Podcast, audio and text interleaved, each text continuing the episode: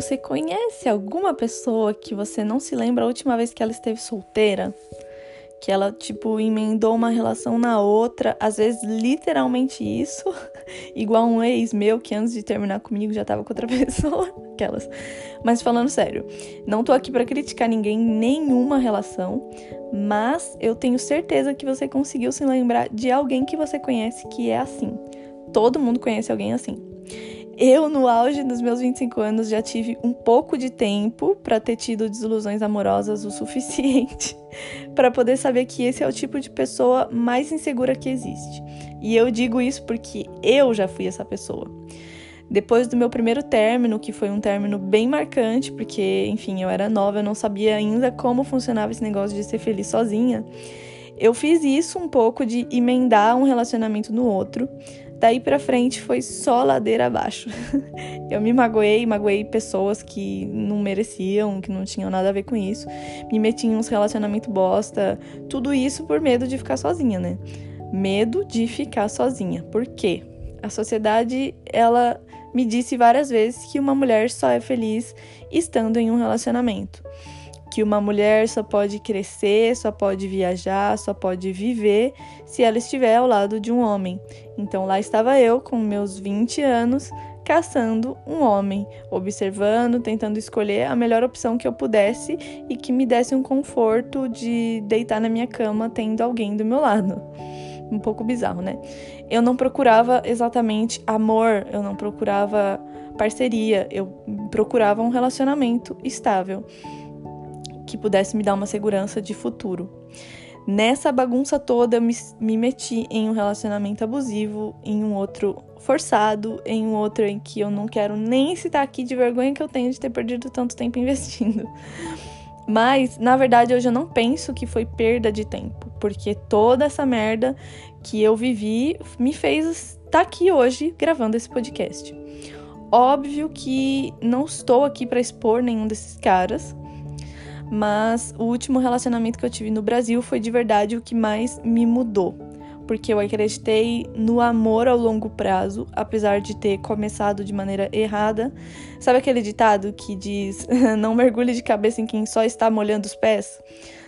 Nesse caso, eu estava mergulhando de cabeça e a piscina estava furada. eu, é, foi. Eu nem sei se é assim o, o ditado, mas enfim, acho que deu para entender a metáfora. Mas o que acontece é que eu acreditei de verdade numa vida inteira feliz, estável, que era basicamente o que eu estava tanto procurando. O tombo foi tão alto que me deixou graves sequelas, onde basicamente eu mergulhei num início de depressão, em que eu precisava tomar até remédio para conseguir dormir sem ter um pesadelo. Hoje eu penso nisso como algo bom, assim, foi isso que me sacudiu para eu estar tá aqui onde eu estou hoje, morando fora do Brasil e aplicando um mestrado em francês. Claro que não dou crédito nenhum ao embuste que me causou isso, mas a mim mesma, que peguei todo esse caminhão inteiro de merda e transformei em, em cimento para construir meu novo templo. Sim, eu adoro metáforas. Esse templo ele foi construído com cada grão de areia que me ajudou a superar é, por exemplo, o apoio da minha mãe, dos meus amigos, de pessoas da minha família que eu nem imaginava que estariam ali por mim, que me guiaram, inclusive, espiritualmente, num caminho que acreditaram que eu podia seguir com segurança.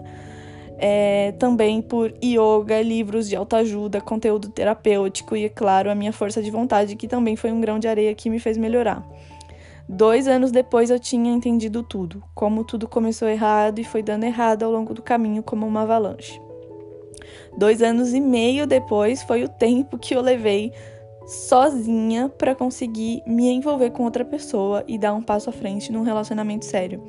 Sim, foi o meu relacionamento mais recente aqui na França, um relacionamento bom, onde tinha, sobretudo, amor, talvez não amor o suficiente para superar as barreiras de diferença cultural, mas amor o suficiente para me fazer entender mais um monte de coisas a respeito de mim. E uma dessas coisas, sim, os relacionamentos amorosos são complicados, não importa em qual lugar do mundo você esteja, qual língua você fale, nem qual seja a sua idade, porque relacionamentos humanos são complicados. Nunca vai ser perfeito e muitas vezes você pode ter que se ajustar um pouco para que as coisas fluam melhor a dois. O negócio é saber separar bem a que ponto você está só sendo flexível para que seja uma experiência agradável para ambos e a partir de que ponto você está tendo que mudar, tipo, sua personalidade para caber na vida de outra pessoa. Bom, por que estou aqui fazendo esse podcast? Porque depois de tudo isso, eu aprendi muito sobre mim, sobre lidar com o que eu sinto, sobre respeitar o meu espaço e os meus sentimentos. E muita gente me pergunta como eu sou tão plena. É porque eu aprendi a me respeitar. E isso não significa que não vai mais doer esse meu relacionamento recente foi lindo, assim, foi intenso. O mais importante é que eu tava ali de corpo e alma pronta para de fato dar o meu melhor. E eu dei o meu melhor, e ele também. Porém, em algum momento a gente chegou num impasse, um impasse que só poderia ser resolvido se eu mudasse algo em mim ou se ele mudasse algo nele. Esse algo era muito importante e simplesmente nenhum de nós dois seria capaz de fazer isso. Na verdade, talvez eu poderia ter sido capaz. E por semanas eu refleti sobre isso para me convencer que eu poderia aceitar essa mudança e nós poderíamos seguir felizes e etc. O que aconteceu foi que me dei conta que eu não precisava. Eu não precisava mudar isso em mim para caber na vida dele. E ele não precisava mudar isso nele para caber na minha vida. A gente simplesmente precisava encontrar pessoas que se encaixassem melhor sem fazer muito esforço. E foi esse ponto que, como belos adultos, passamos três horas conversando e decidimos que a melhor coisa pra gente era terminar seguir em frente, etc. Pra gente não, não se magoar mais pra frente, enfim, em uma coisa que a gente já sabia que seria um problema, já que nenhum de nós seria capaz de mudar, ou até seríamos, mas não estávamos dispostos. Enfim, o que a gente aprende com isso? Não fique em relacionamentos, sejam eles amorosos ou não, em que, como diz a metáfora, você seja o pé 40 tentando vestir um sapato 36. Eu já disse, eu adoro metáforas. Mas atenção, isso não significa que você tem que abandonar todas as pessoas na primeira dificuldade que você enfrentar.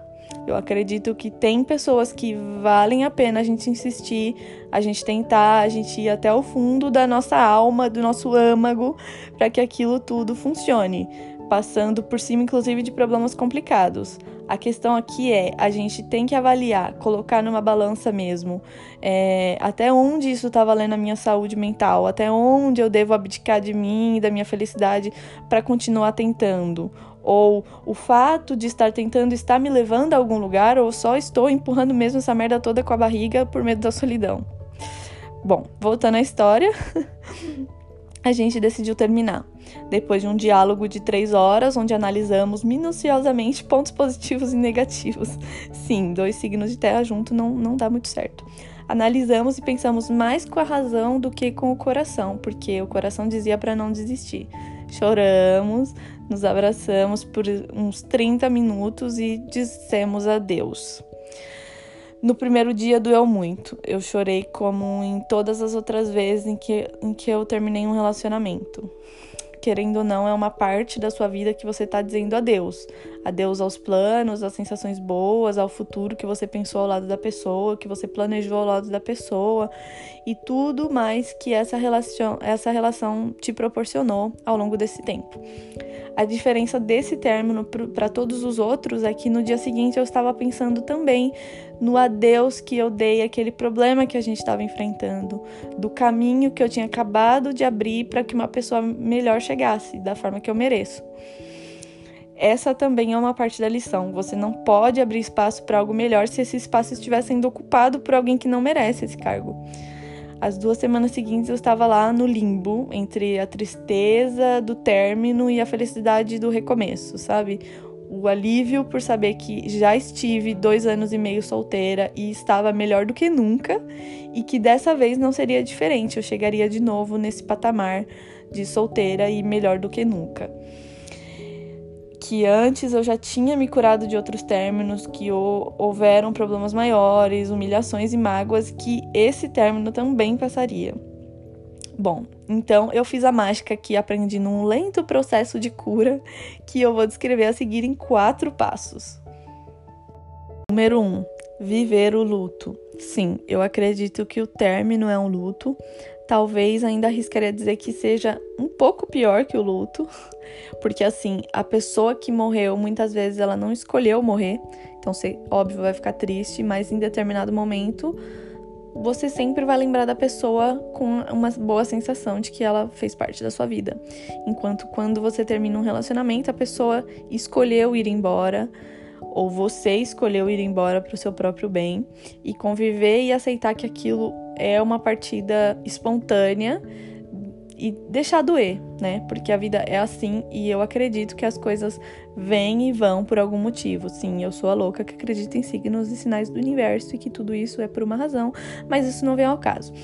Naquele meu término horrível do Brasil, um, por tudo aquilo que eu passei, aquilo tudo me deu força para estar tá aqui vivendo os melhores anos da minha vida. Então, sim, aquilo não foi à toa, nada é à toa.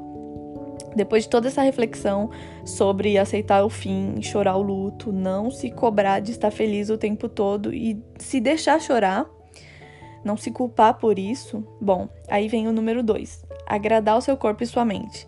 Meu ritual preferido do passo número dois é tirar um dia todo para mim, ficar sozinha no silêncio dos meus pensamentos, cuidar do meu corpo fisicamente, hidratar meu cabelo, minha pele, unha, sobrancelha tomar um banho bem quente, tudo isso ouvindo uma playlist de músicas que aquecem o meu coração.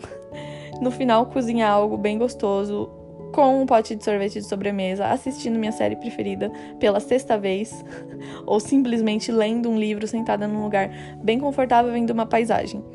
Algo que me traga paz. Qual é a sua definição de paz? Em momentos de dor mais intensa, onde, tipo, de fato a dor é tão grande que se torna física. Quem já sentiu isso sabe o que eu tô falando. Quando o rombo do seu, do seu peito é tão grande que chega te dá falta de ar. A melhor coisa que dá certo para mim é colocar um fone numa música bem alta e agitada e dançar. Simplesmente dançar, sem ritmo, sem coreografia, só balançar o corpo da forma mais bizarra que puder. Eu aprendi isso em Grey's Anatomy e cientificamente testado, comprovado 100% de eficácia pelo Instituto de Tecnologia chamada Eu Mesma. Então, enfim, agradar o seu corpo e a sua mente, consumindo conteúdos que te façam rir, relaxar, gastar essa energia fazendo um exercício físico, por exemplo. Recentemente eu descobri a corrida. É, para quem acompanhou no Instagram, eu comecei a correr, não foi à toa. Isso me ajudou a canalizar um pouco a minha energia para algo mais produtivo. Talvez ficar na cama o dia todo seja o que você precise no primeiro dia, mas nos dias seguintes se obrigue a fazer alguma atividade para ocupar sua mente. E com isso chegamos no número 3, a aceitação. Eu não posso dizer uh, em quanto tempo você vai chegar nesse passo. Depende de vários fatores, como sua experiência em termos, a intensidade do que você sentia, sua habilidade de autocontrole e tudo isso. Mas Normalmente, esse é o nível em que você começa a parar de sentir que seu peito pode explodir a qualquer momento. Você começa de fato enxergar que a sua vida pode melhorar muito, que você pode, assim como eu fiz, por exemplo, sair do país e construir uma vida nova em outro lugar, afinal de contas, quem nunca? é nesse estágio, geralmente, que a gente resolve mudar, sei lá, o cabelo, fazer uma tatuagem, cortar, colocar um piercing novo, porque a gente quer repaginar a vida, ser uma outra pessoa, uma pessoa sem esse término nas costas. Basicamente isso, né? Uma pessoa melhor, que absorveu os aprendizados de tudo o que viveu com aquela pessoa, mas que agora precisa seguir em frente. E com isso chegamos no número 4 criar novas memórias, o que significa fazer coisas novas, experimentar novas comidas e novos lugares, vestir de maneiras diferentes e ressignificar as coisas. Porque um dos problemas do término é que qualquer conversa que você tenha sobre qualquer assunto do universo, isso vai te remeter àquela pessoa.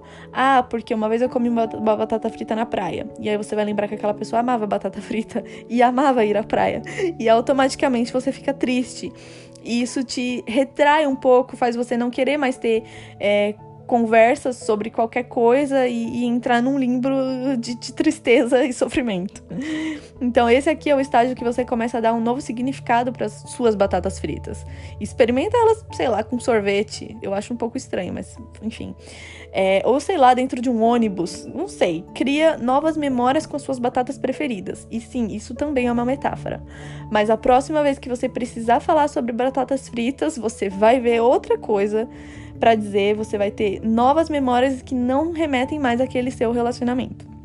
Parece bobo, mas não é. É uma coisa que faz bastante sentido se você parar para pensar. Bom, certamente não tem uma fórmula mágica para tudo isso. Com o tempo você começa a lidar melhor com conforme sua experiência, conforme que você vai vivendo. Então você, se é nova e acabou de ter o seu primeiro término, parece o fim do mundo, eu sei, mas não é. Eu te prometo que você vai ter muito orgulho da pessoa que você vai se tornar, carregando todos os aprendizados que você vai carregar no futuro. Eu te prometo, vai, você vai ficar melhor. Bom, o que eu te falei no começo desse episódio sobre não emendar uma coisa na outra é que enquanto você sofre o seu término, se você emenda uma coisa, uma relação na outra, você não vai estar tá aberta de fato para dar o seu melhor nessa nova relação. Você vai esperar muito que essa nova pessoa te ofereça aquilo que a antiga oferecia. Isso te faz sofrer mais.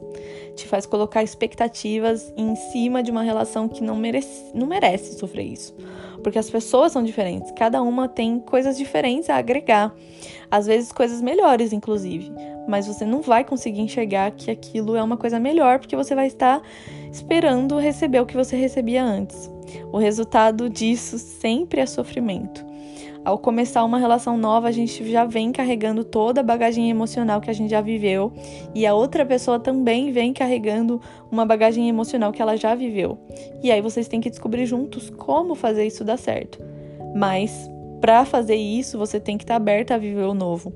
E viver o novo inclui deixar a pessoa ser quem ela é e você também poder ser quem você é. E se aquilo não bastar, a gente vai ter o discernimento de saber que estamos recusando pelo simples fato de aquilo não nos caber e não porque a gente não estava preparado para receber. A gente tem que ser muito forte para olhar para alguém e dizer: se é isso que você tem para me oferecer, eu agradeço, mas eu recuso.